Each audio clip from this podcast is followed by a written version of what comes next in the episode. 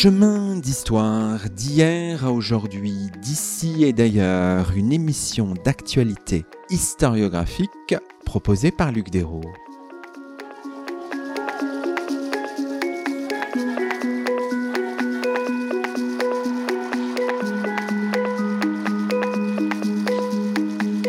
Bonjour à toutes et à tous, c'est le 177e numéro de nos chemins d'histoire, le 18e de la cinquième saison,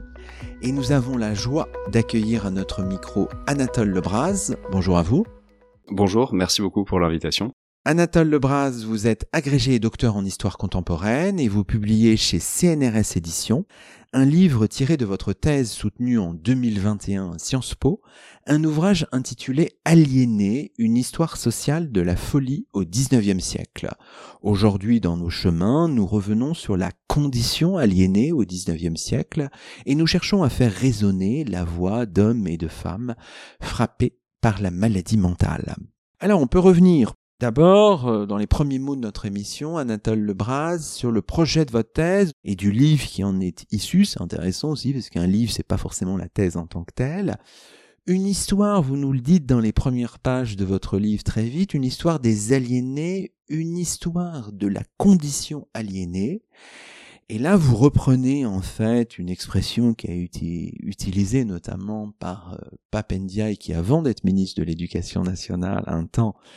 a été chercheur à Sciences Po, c'est une situation sociale qui n'est ni celle d'une classe, d'un État, d'une caste ou d'une communauté, mais d'une minorité ayant, en l'occurrence pour vous, euh, l'expérience d'être désigné et traité comme aliéné. Le, le concept de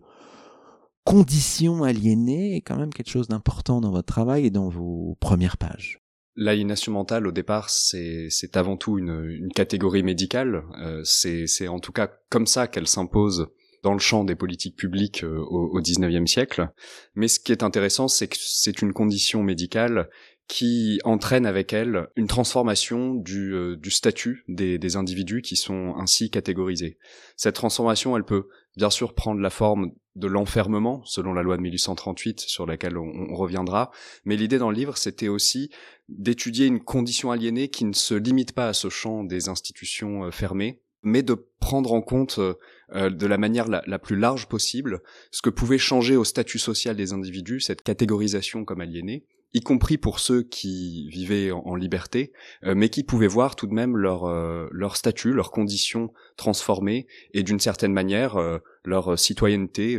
suspendue ou, ou, on pourrait dire en quelque sorte amputée par cette condition à la fois médicale du coup mais aussi administrative et juridique qu'était l'aliénation mentale. Alors, ce qui nous amène assez vite à des considérations un peu historiographiques, euh, finalement, Anatole Lebras, parce qu'on voit bien que vous, vous êtes plutôt dans une forme d'histoire euh,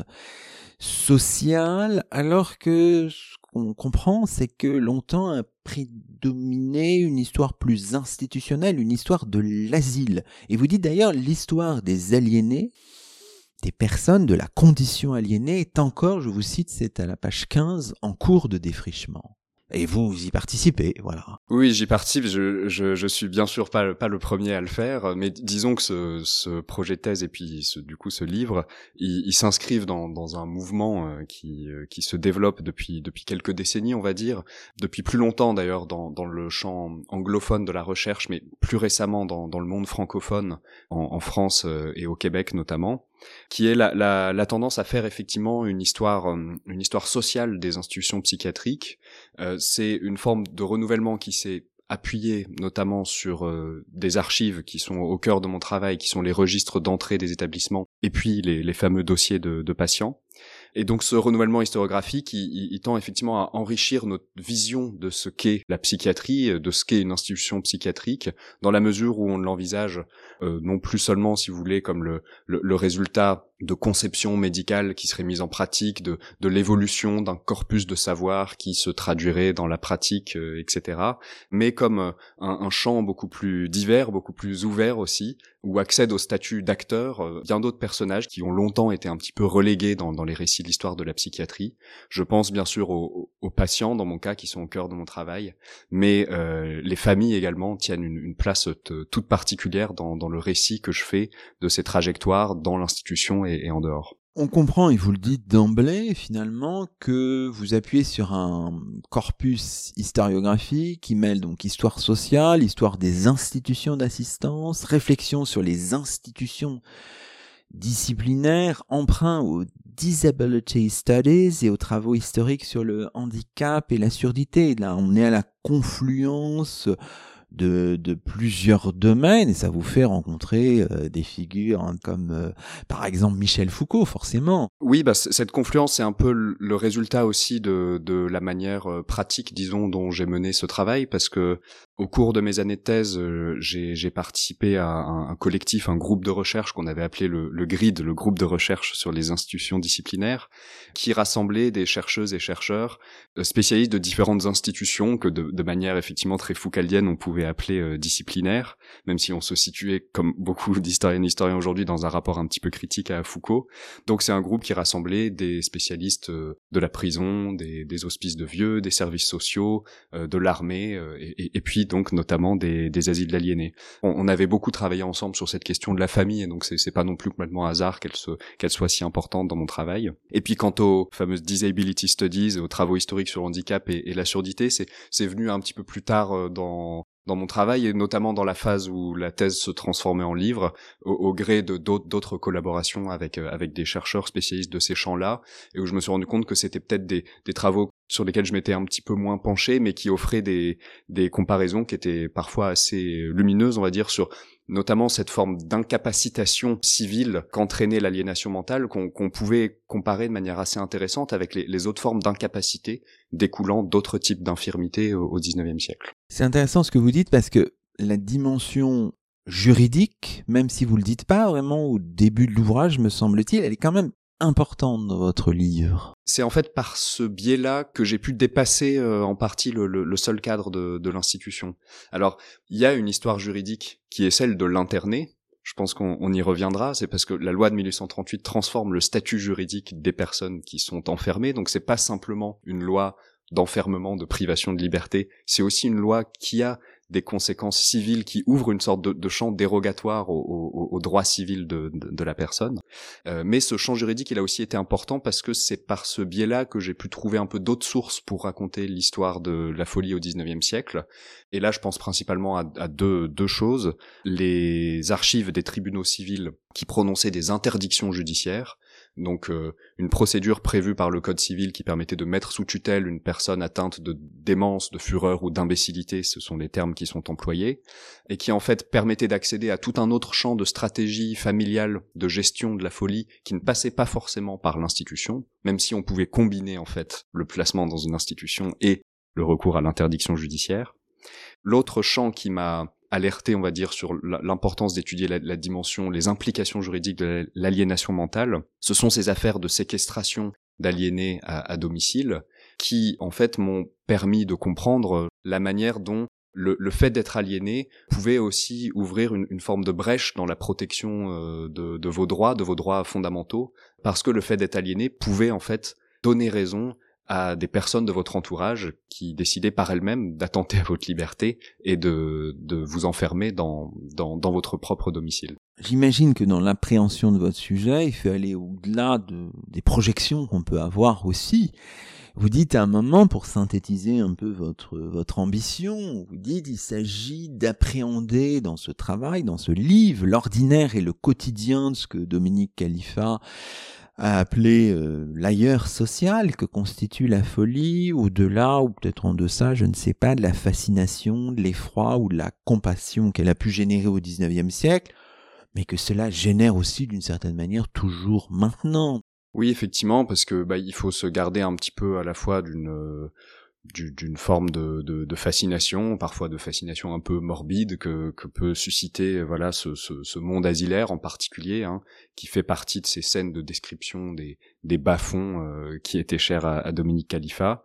Il faut se garder aussi euh, du misérabilisme peut-être, parce qu'on on peut avoir des représentations qui sont un, un petit peu des images d'épinal de l'asile du 19e siècle on enferme un peu toute forme de déviant et dont on ne ressort jamais. Bon, je crois qu'il faut il faut nuancer aussi ces, ces représentations là. Et donc euh, l'idée c'était effectivement par le biais des, des archives de, de, la pratique asilaire et puis par le biais de ces sources que j'ai mentionnées tout à l'heure qui permettaient de sortir des, des institutions, de, de, voir un petit peu au, quotidien comment les personnes euh, affectées de maladies mentales et, et, leurs proches faisaient face tout simplement à ces, à ces bouleversements euh, sociaux-là et la, la, manière dont elles s'en tiraient. Il y a, y a une formule de, de Michel Foucault euh, dans un entretien radiophonique dans lequel je me retrouve un petit peu, c'est voilà, c'est l'idée Étudier la folie non pas dans son sens noble, dit-il, non pas la folie dans son grand affrontement avec la raison, mais la folie quotidienne dans la manière dont elle est captée, enfermée, disqualifiée, etc. Voilà, donc c'était un petit peu l'idée de, de ce travail. Alors évidemment, tout cela s'inscrit dans une chronologie et un point de départ, hein, vous l'avez déjà mentionné, c'est évidemment la loi du 30 juin 1838, là on est sous la monarchie de juillet, qui organise l'assistance aux aliénés. Alors peut-être en quelques mots pour nos auditeurs qui ne seraient pas familiers avec ce texte, que dit cette loi? Est-ce qu'on peut la qualifier de loi de mise en ordre d'une certaine manière dans ce siècle un peu de police qu'est le 19e siècle Oui, on peut certainement la, qualifier de, cette manière. C'est une loi euh, de la monarchie de juillet qui exprime bien un certain esprit euh, du, temps, qui est soucieux quand même d'ordre et de, tranquillité publique, mais qui a toujours dès le départ un peu ce, double souci de l'ordre d'une part, mais aussi d'autre part du soin et une, forme de préoccupation humanitaire. Et la loi de 1838 dit dès le départ qu'elle vise en priorité les aliénés dangereux, dangereux pour euh, euh, la sécurité publique, mais elle précise aussi qu'elle pourra être employée pour des aliénés qui ne menaceraient pas cette, euh, cette tranquillité publique. Alors ensuite, le, curseur entre ces deux pôles, c'est un petit peu schématique évidemment comme propos, mais le curseur entre ces deux pôles, il va dépendre notamment de préoccupations financières, d'arrangements pratiques entre les différentes parties prenantes autour de la loi de 1838 tout au long du 19e siècle.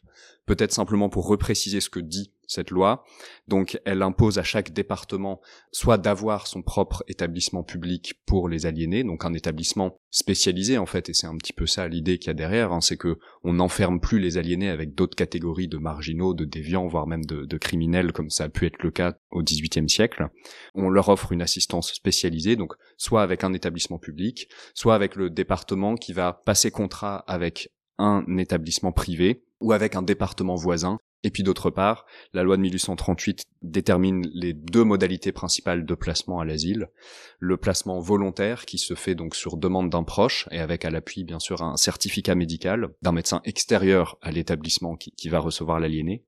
Et puis euh, le placement d'office qui est le, mode de placement majoritaire et qui se fait lui sur demande de l'autorité préfectorale en règle générale et puis parfois en cas d'urgence par euh, le, maire de la commune ou par le commissaire de police à Paris. Donc deux modes de placement qui font de l'internement un acte essentiellement administratif hein, et, non pas juridique. Justement, l'appareil judiciaire est, mis de côté de manière à assurer euh, une procédure euh, rapide, efficace. On comprend donc euh, que la loi de 1838, c'est un point de départ pour vous.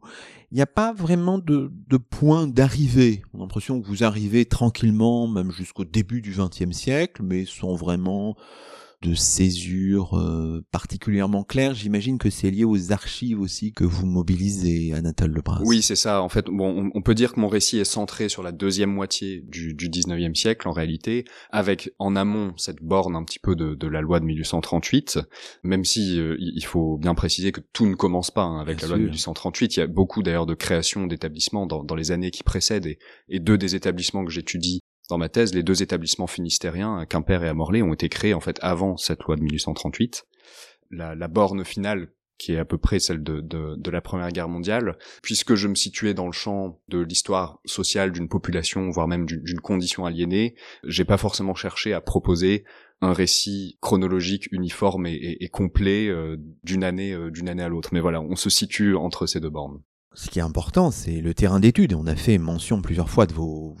sources. Hein. Trois ensembles documentaires, vous dites, l'analyse des procès pour séquestration d'aliénés à domicile, l'étude de l'interdiction judiciaire, vous y faisiez allusion ou référence tout à l'heure, qui organise la mise sous tutelle d'individus atteints d'aliénation mentale, l'analyse des archives des sociétés de patronage pour aliénés convalescents, deux départements scrutés pour faire une forme d'équilibre, hein, ça c'est intéressant, à la fois la Seine et le Finistère, trois asiles, euh, l'asile pour hommes de Quimper, fondé en 1826, le quartier pour femmes aliénées de l'hospice de Morlaix, ouvert en 1833, et l'asile de Ville-Évrard,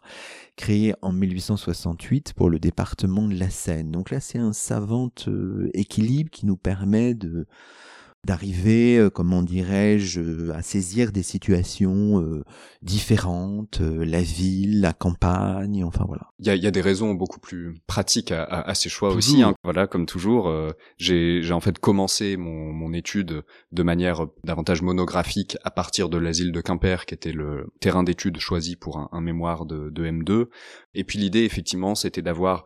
deux départements, alors bien sûr qui sont rassemblés par ce cadre juridique uniforme qui est la loi de 1838, et en même temps qui permettait d'observer comment cette loi allait fonctionner sur des terrains, dans, des contextes sociaux vraiment vraiment très différents, un département euh, peu urbanisé et, encore moins industrialisé, qui est le, Finistère, donc qui est encore dans, dans, cette France euh, que peut décrire euh, Eugene Weber sur dans, dans son livre sur sur la fin des terroirs. Et puis bien sûr d'autre part Paris et sa proche banlieue qui rassemble une population très nombreuse et qui a un système d'assistance aux, aliénés vraiment imposant, très complexe et qui d'ailleurs est un système qui procède un peu en, dérivation à l'échelle de, tout le territoire national, puisqu'il y a tout un système de, transfert des aliénés parisiens vers la province, qui fait que dans les établissements parisiens, il y a un peu une rotation permanente. Puis d'une manière plus générale, il y a, il y a davantage, on va dire, d'innovation dans la mise en application de la loi de 1838 du côté du département de, la Seine, qui, dispose de, moyens plus importants. Mais donc c'était intéressant de voir comment à la fois on a une, même loi et puis des, évolutions euh, vraiment communes, euh, à commencer peut-être par ce mouvement un petit peu de, croissance continue de la population internée qui est partagée entre la Seine et, le Finistère, et puis des mises en application assez différentes qui, s'adaptaient un peu au, contexte et aux acteurs locaux à, chaque endroit. Dans cette richesse archivistique qui est la vôtre, la fois des débats de conseils généraux sur le coût des asiles, des rapports de médecins, des échanges avec des familles, il y a aussi des écrits d'internés qui correspondent, euh, vous me direz dans quelle mesure, ce qui est pour vous peut-être une forme de, de nécessité, c'est-à-dire de retrouver la voix de ces hommes et de ces femmes, de ces, de ces aliénés. À partir du moment effectivement où le, le, projet était de d'écrire une histoire des aliens eux-mêmes, il me semblait indispensable de, de pouvoir retrouver leur voix et de pouvoir restituer leur, leur, leur propre point de vue sur euh, ce qui leur arrivait, puis aussi une forme, euh, une forme d'agentivité, on pourrait dire, ou d'agency, parce que ce ne sont pas de simples acteurs passifs qui seraient uniquement agis par euh, leur entourage, par les policiers, par les médecins, etc. Alors bien sûr, il faut pas se figurer des aliénés qui décideraient librement de leur trajectoire asilaire, de, de leur traitement du moment de leur sortie, mais ils ont tout de même à, des moments, à des moments de leur parcours, une capacité à prendre la parole. Euh, ce sont loin d'être euh, les, les 100 voix euh, à quoi on a pu pendant assez longtemps les réduire. Et cette capacité à, à prendre la parole, bah, parfois, elle leur a permis d'attirer l'attention sur leur sort, de mettre en mouvement d'autres acteurs pour faire entendre leurs demandes, qui pouvaient très souvent être celles, celles de sortir de l'asile. Mais ce qu'il faut peut-être préciser, c'est que ces écrits d'internés, ils sont présents de manière assez nombreuse hein, dans les dans les dossiers d'internement, mais on, on, a tout de même accès qu'à une fraction bien particulière de ces écrits d'internés. Donc c'est ceux qui se sont retrouvés dans les dossiers et ils peuvent s'y retrouver pour plusieurs euh, raisons. Euh, la première, c'est si le courrier a été adressé au médecin ou au directeur de l'asile les deux fonctions étant d'ailleurs par parenthèse euh, réunies hein, dans la plupart des établissements de petite taille ou de, taille moyenne, comme par exemple l'asile de Quimper, à, la tête duquel on trouve un, directeur médecin. Donc soit ces courriers étaient adressés au directeur ou au médecin, dans ce cas-là il était assez logique qu'ils se retrouvent dans le dossier, soit ce sont des courriers qui ne sont pas parvenus à leur destinataire parce que euh, la politique de la plupart des services euh, des asiles d'aliénés au XIXe siècle, c'est que le directeur médecin lit tout le courrier entrant ou sortant et donc exerce une censure assez sourcilleuse. Et euh, pour euh, divers motifs, il n'hésitait pas à retenir au dossier euh, tous les courriers qui lui déplaisaient, soit parce qu'il peut-être il se plaignait de manière un, peu trop ouverte de l'établissement, soit parce que pour des motifs euh, un peu plus médicaux, on va dire, le directeur médecin estimait que le courrier qui était destiné par exemple à un proche était à même d'aviver des, conflits, etc. et que euh, peut-être il était de, bonne politique de, ne pas les faire parvenir à leur destinataire. Mais donc on a accès à cette fraction hein, qui est forcément une fraction un petit peu particulière et qui n'est pas forcément toujours complètement représentative de la, masse des écrits d'aliénés qui, eux, ont quitté l'institution et qu'on ne peut euh, en grande partie euh, qu'imaginer.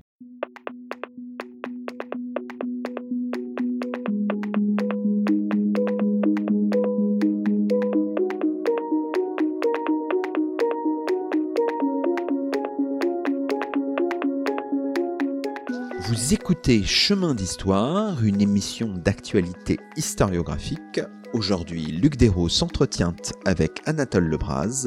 agrégé et docteur en histoire contemporaine, auteur chez CNRS Éditions d'un livre intitulé Aliéné, une histoire sociale de la folie au XIXe siècle.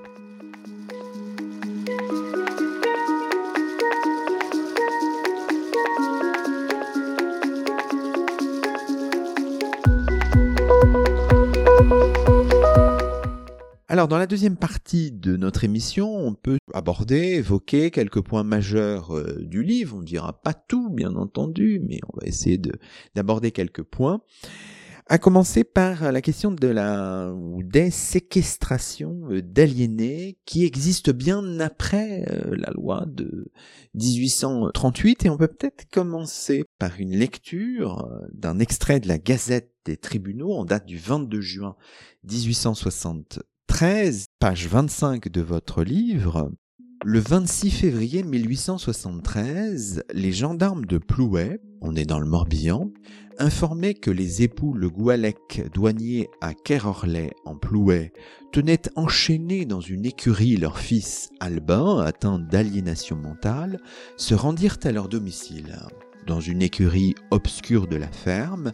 il trouvait un homme de 33 ans portant une barbe longue et sordide, imprégné ainsi que les cheveux de matière fétide, dans l'attitude d'un homme forcé depuis longtemps de garder la position horizontale, les jambes et les cuisses fléchies, complètement nu, couché sur un fumier exhalant une odeur repoussante et n'ayant pour se couvrir qu'une mauvaise toile de baline, une chaîne fixée à la jambe par un cadenas et attachée par l'autre extrémité à une poutre du plancher supérieur, le maintenait dans cette situation.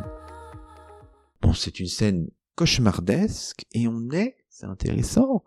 en 1873, bien après la loi de 1838, Anatole Lebras. Oui, et on retrouve des affaires similaires euh, jusque dans les années 1900. Alors je je suis pas allé euh, au-delà de, de, 1914, qui était un petit peu la, borne finale de l'étude, mais euh, c'est ce type d'affaires-là qui frappe un petit peu l'opinion, hein, qui frappe les magistrats, les, les, gendarmes qui découvrent ces situations, et puis le, le, lectorat de la presse qui relaye souvent hein, avec un petit peu de, de, de, de fascination ces, ces histoires-là tous ces observateurs donc sont, sont frappés en fait de la répétition de ces scènes qui leur semblent euh, d'un archaïsme un petit peu inexplicable, même des décennies après l'application d'une loi vue comme un, aspect de la voilà de la modernité assistentielle et médicale qui fait que dans chaque département, sur tout point du territoire national, euh, on est censé pouvoir porter assistance aux individus euh, aliénés qui le mériteraient. Et en fait, ce, ce type d'observation, de, de pratique d'enfermement à domicile,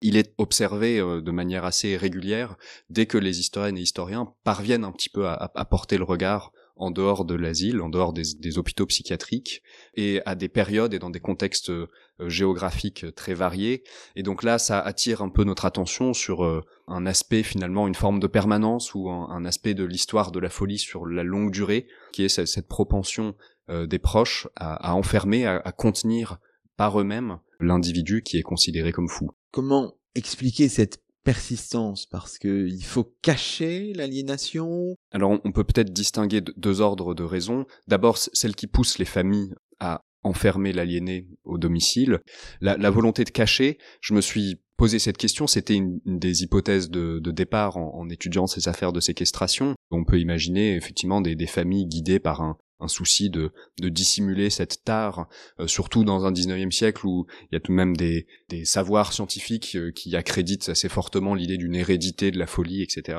Cependant, ce qu'on constate, c'est que la plupart du temps, la communauté villageoise, je dis la communauté villageoise parce qu'on se situe euh, dans la grande majorité des cas dans un, dans un cadre rural, cette communauté villageoise est le plus souvent en fait au courant de cette situation de séquestration et donc de l'aliénation mentale de, la personne qui est tenue renfermée. Donc euh, cette volonté de dissimuler, elle ne, peut pas expliquer complètement ces comportements. En revanche, ce qu'on constate très souvent, c'est que les membres de l'entourage qui ont décidé d'enfermer était soucieux d'une forme d'honorabilité malgré tout de, de la famille et avait le souci peut-être d'éviter le, le, le, scandale qu'aurait constitué une exposition publique de la folie ou une libre divagation de la personne aliénée qui aurait pu porter atteinte au travail quotidien de la ferme pour la famille elle-même, mais qui aurait pu aussi porter atteinte aux autres membres de la communauté villageoise. Et pour justifier un de ces enfermements un peu sauvages, la plupart des familles arguent de la dangerosité du fou, avec euh, des récits, des anecdotes qui circulent, qui sont toujours un petit peu difficiles à vérifier, mais qui accréditent l'idée que euh, cette personne était devenue un, danger pour la tranquillité euh, publique. Deuxième ordre de, de raisons qui, qui pousse à enfermer chez soi plutôt que d'avoir recours à, l'asile d'aliénés, c'est que ben, malgré tout, malgré des, années, des décennies de, de pratique, de, de, mise en pratique de la loi de 1838, eh ben, faire interner n'est pas quelque chose de si simple que cela. Pour procéder à un placement volontaire, il faut être en mesure de payer, en mesure ou, euh, avoir la volonté de payer pour cela. Et parfois, on observe, par exemple, dans ce cas d'Albin Le Goualec, donc et sa famille euh, située un peu à la, frontière entre le Morbihan et le Finistère, euh, on constate que la famille s'est renseignée sur des modalités d'admission à l'asile sous la forme d'un placement volontaire et qu'ils ont pu euh, en être dissuadés par le coût très important que cela représentait.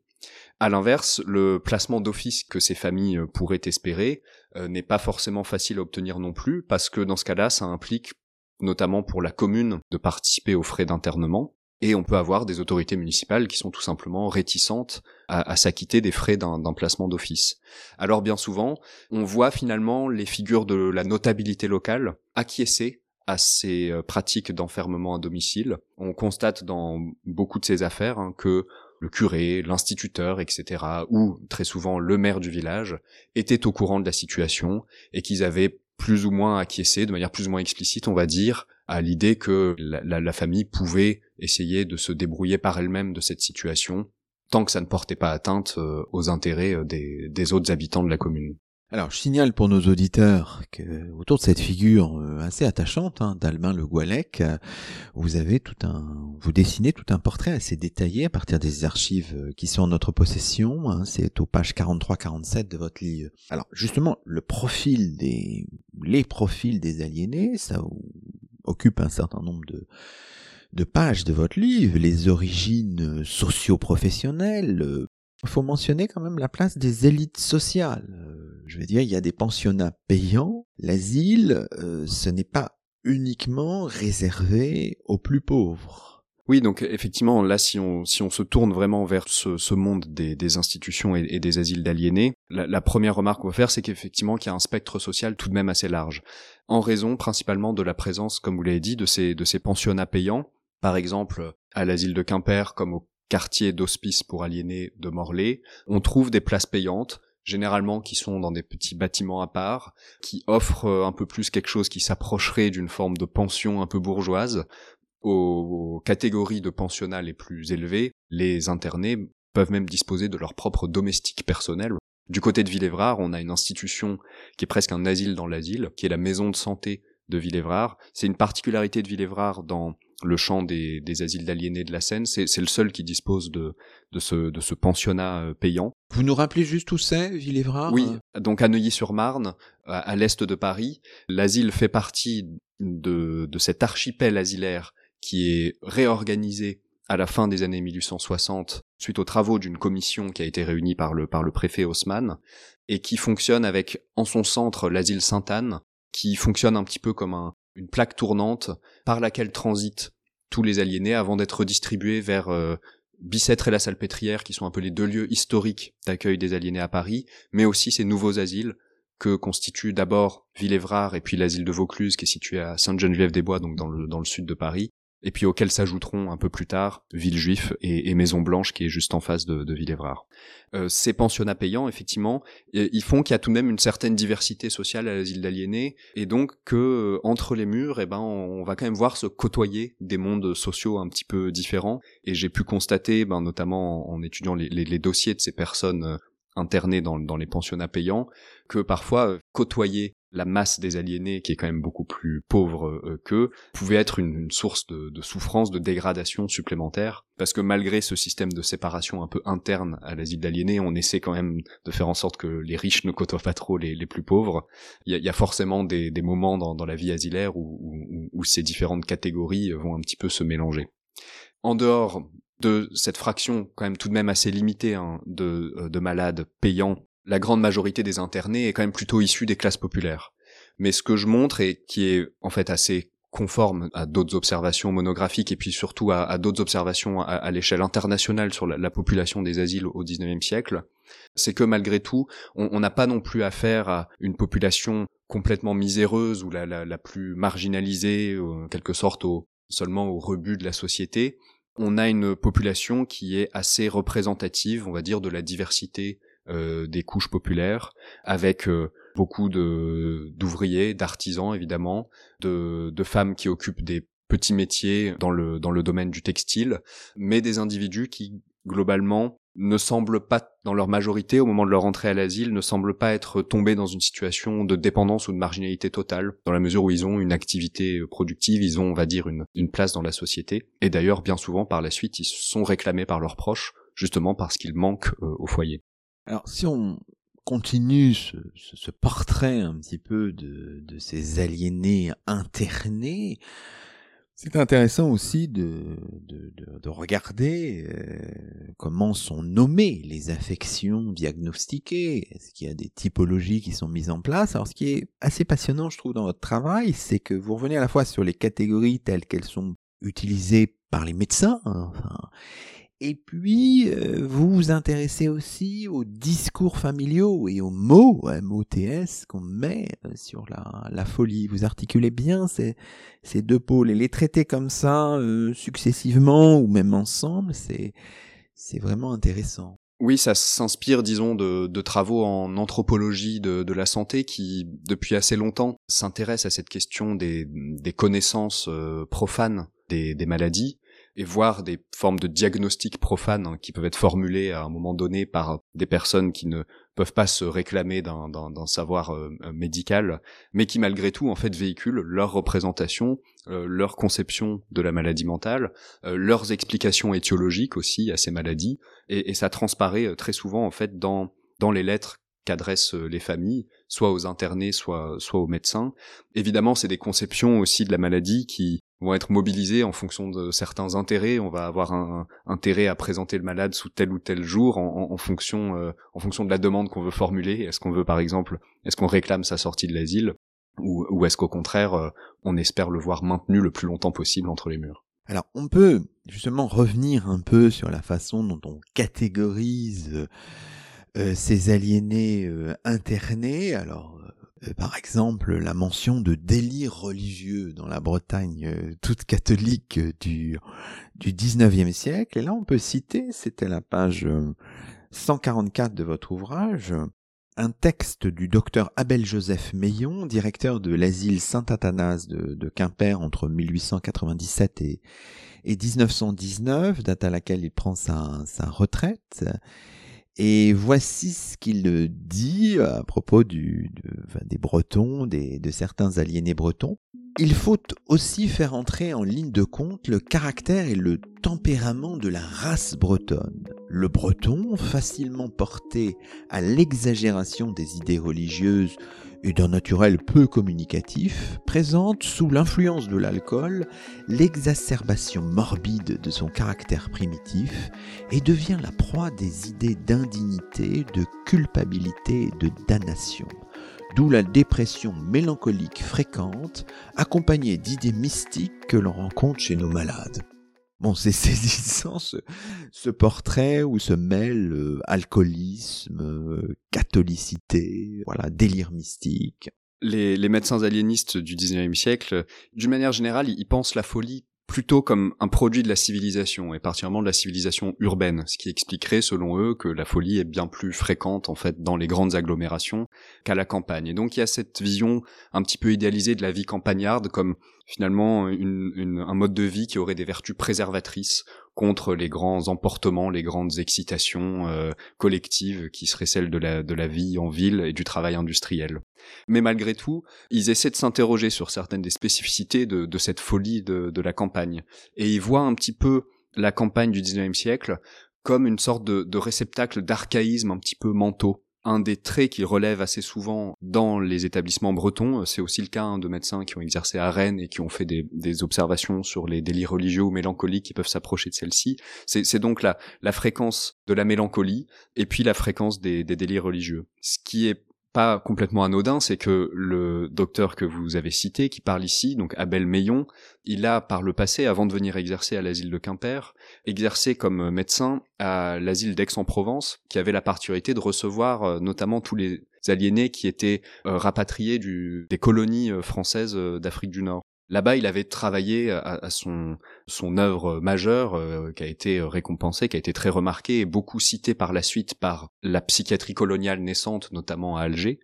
une étude donc sur l'aliénation mentale chez les Arabes. Euh, et donc c'est un médecin qui est particulièrement intéressé par cette question euh, raciale ou des tempéraments. Et voilà, là ce qui est intéressant, c'est que finalement ce, mode de pensée qui consiste à réfléchir aux, aux particularités d'une population, il s'est pas seulement appliqué au territoire colonial, mais parfois il a pu être décliné aussi sous la forme des, variations un petit peu régionales des différents tempéraments qui se reflétaient donc dans, les formes de délire propres euh, à, différentes localités. Au cœur de l'ouvrage, il y a évidemment euh,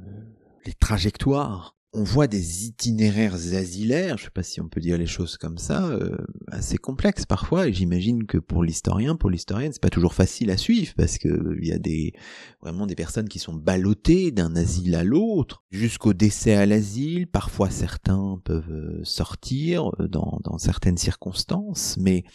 bon, la trajectoire est pas forcément linéaire. La constitution même des archives asilaires, elle, elle tend un peu à nous présenter justement des, parcours en apparence linéaires. Euh, dans le registre, il y a une date d'entrée, il y a une date de sortie ou de décès, et, souvent ça se limite un petit peu à ça.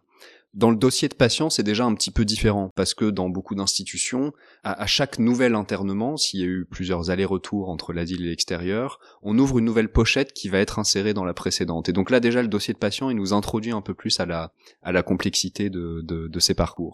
Mais ce qu'on constate effectivement assez assez rapidement, c'est que assez loin de l'image d'institutions un peu un peu figées, complètement fermées sur elles-mêmes, il y a quand même une part importante de la population de ces asiles qui circule, qui entre et qui sort, à côté du contingent qui est quand même très important hein, de euh, d'aliénés, euh, d'internés au long cours qui vont finir par mourir entre les murs de, de l'établissement, on observe une grande diversité de trajectoires entre ceux qui font des séjours euh, assez courts, assez ponctuels, qui ressortent et dont on perd la trace, et, puis ceux qui voilà dessinent ces trajectoires très complexes, qui reviennent souvent à l'asile, qui deviennent un petit peu des récidivistes de l'internement, comme les appellent parfois les médecins. Et puis quand on regarde encore plus dans le détail et qu'on peut avoir l'occasion de suivre une trajectoire individuelle, on se rend compte parfois aussi que c'est des parcours qui n'empruntent pas seulement les circuits asilaires, mais qui peuvent aussi euh, passer par d'autres institutions d'assistance ou d'autres institutions d'enfermement, comme l'asile et la prison, c'est une des grandes questions du 19e siècle, bon que je détaille pas tellement dans le livre, hein, mais c'est ces parcours un peu à mi-chemin entre folie et criminalité et à mi-chemin entre l'asile et, la prison euh, dont, on ne sait pas trop que faire. Alors évidemment, ce temps à l'asile met à l'épreuve, ça vous le, je le dis très fortement, les liens familiaux. Et c'est intéressant de regarder comment ces liens se reconstituent, comment ils sont possibles même. Il y a les visites, les permissions, les correspondances, il y a aussi la méfiance des médecins vis-à-vis de ces, familles. Ça, c'est passionnant à suivre et on a quand même pas mal d'archives pour le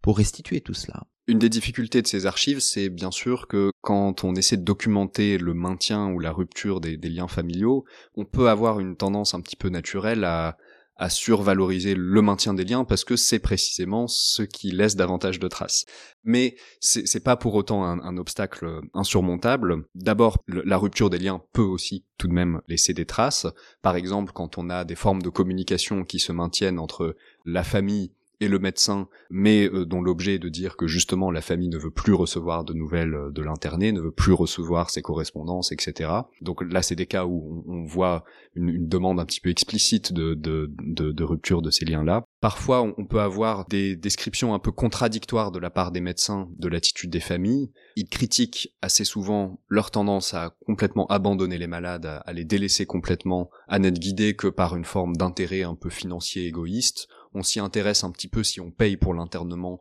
mais alors si on ne paye pas, euh, là il y a absolument aucun intérêt de la part des, familles.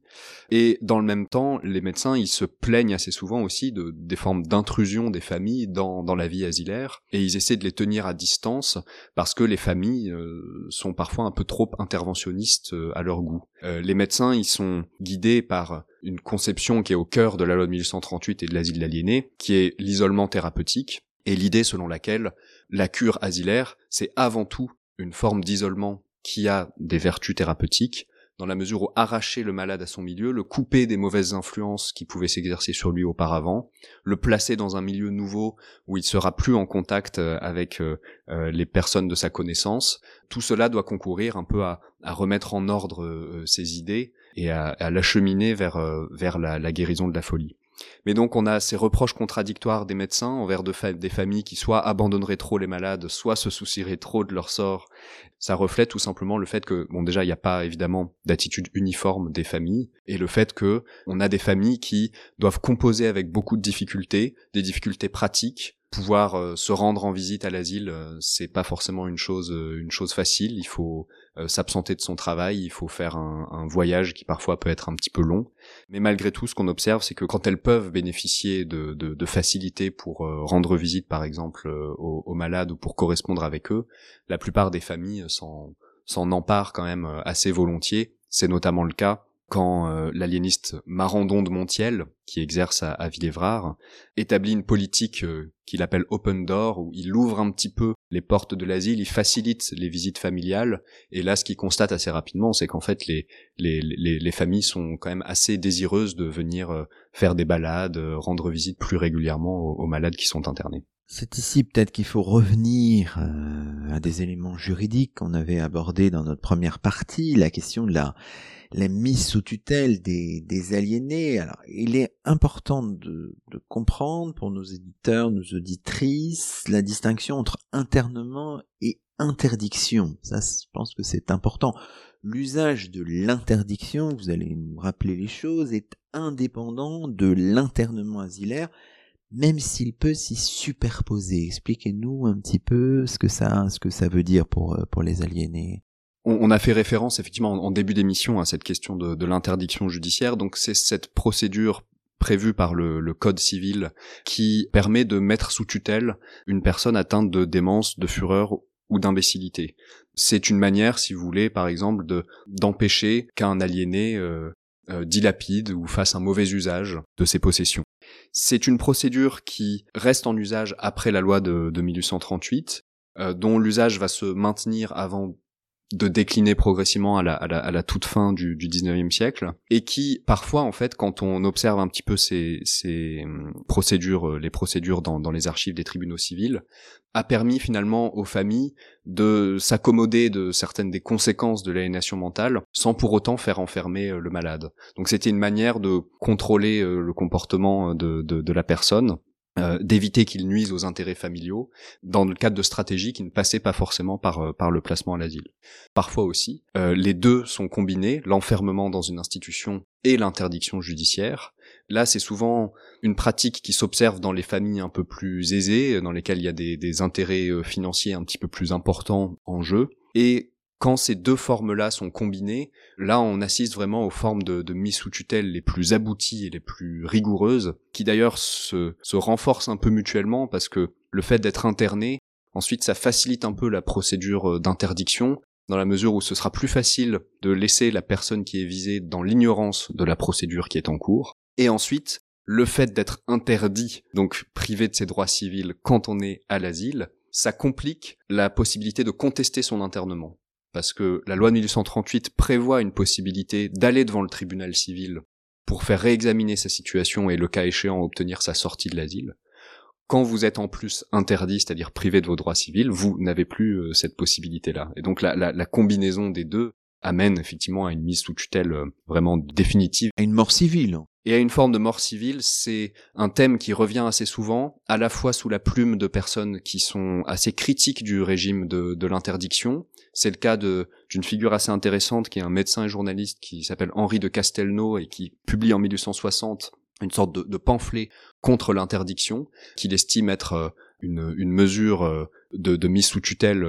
beaucoup trop rigoureuse, beaucoup trop liberticide, disproportionnée en réalité par rapport à ses, à ses objectifs mais qu'on retrouve aussi sous la plume des internés ou des interdits quand ils sont interrogés par le magistrat dans le cadre de la procédure d'interdiction. Et très souvent, on retrouve un peu cette expression euh, vous allez un peu me, me, me, rayer, euh, me rayer des vivants, autant m'enterrer tout de suite, etc., etc. Il y a, y a vraiment ce, ce, sentiment, cette, cette euh, profonde vexation et ce sentiment de dégradation très très fort qui s'attache à la, à la, perte de ses droits civils dans une société qui est encore, alors c'est pas le cas de tout le monde, hein, bien sûr, tout le monde n'est pas propriétaire, mais la propriété même modeste est, est, est, quelque chose de, de, de très important, la, la possession, l'administration de ses biens euh, c'est un aspect de la citoyenneté civile qui est assez central et on mesure à la lumière de ces archives, voilà, ce sentiment de, dégradation qui pouvait s'attacher à la perte de ces droits-là. Parce que finalement, on retrouve ces voix des aliénés, parfois ces voix protestataires. Il y a ce que vous appelez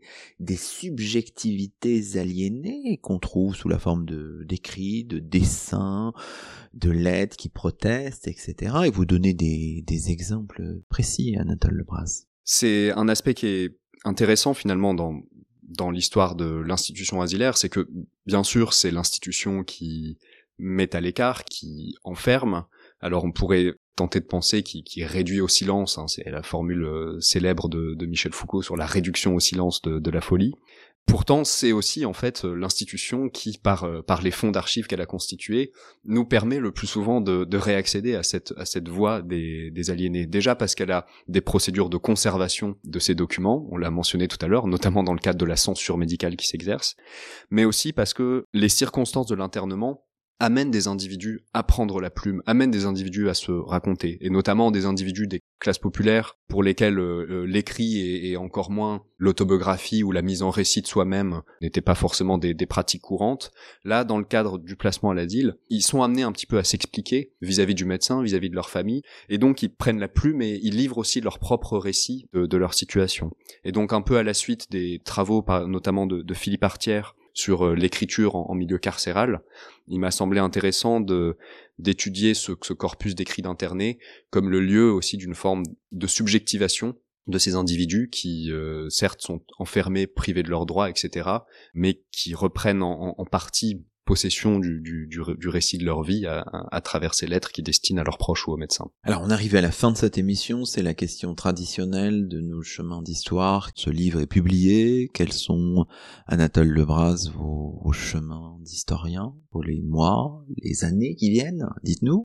Eh bien, euh, bon déjà, je, je vais pouvoir euh, consacrer un petit peu de temps à faire vivre ce livre. Euh, comme Absolument. c'est c'est quelque chose d'assez important. C'est l'aboutissement de de nombreuses années de travail et donc euh, et donc c'est toujours des des moments très agréables quand on peut aussi un peu un peu plus euh, diffuser les fruits de ce travail et, et auprès euh, de de, de public un, un, petit peu plus large que les lecteurs habituels des, des revues scientifiques.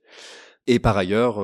je poursuis des recherches toujours dans le champ assez large de, de l'histoire de, de, de, la psychiatrie, mais donc au gré de contrats de post-doctorat euh, successifs, j'ai été amené depuis cette thèse à m'intéresser principalement à deux sujets, l'un qui est euh, la, la, la, question de l'alcoolisme et, et, les liens entre les, les, les patients alcooliques euh, et, et, le soin psychiatrique plutôt au XXe siècle cette fois-ci. Puis plus récemment, j'ai ouvert un, un, nouveau chantier de recherche, donc un nouveau chemin d'histoire autour du thème des, des liens entre le climat et les maladies mentales, et donc la la, place qu'ont pu tenir les facteurs climatiques dans l'explication des, pathologies de l'esprit euh, au 19e siècle et au 20e siècle. L'histoire continue. Merci beaucoup, Anatole Lebras. Merci à vous, merci beaucoup. Et c'est ainsi que se termine le 177e numéro de nos chemins d'histoire, le 18e de la cinquième saison. Aujourd'hui, nous étions en compagnie d'Anatole Lebras, agrégé et docteur en histoire contemporaine, auteur chez CNRS Éditions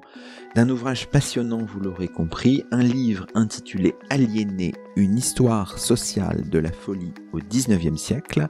Toutes nos émissions sont disponibles sur les plateformes de podcast et sur le site chemindhistoire.fr avec un S à chemin. À très vite pour un nouveau rendez-vous radiophonique. Que la force historienne soit avec vous.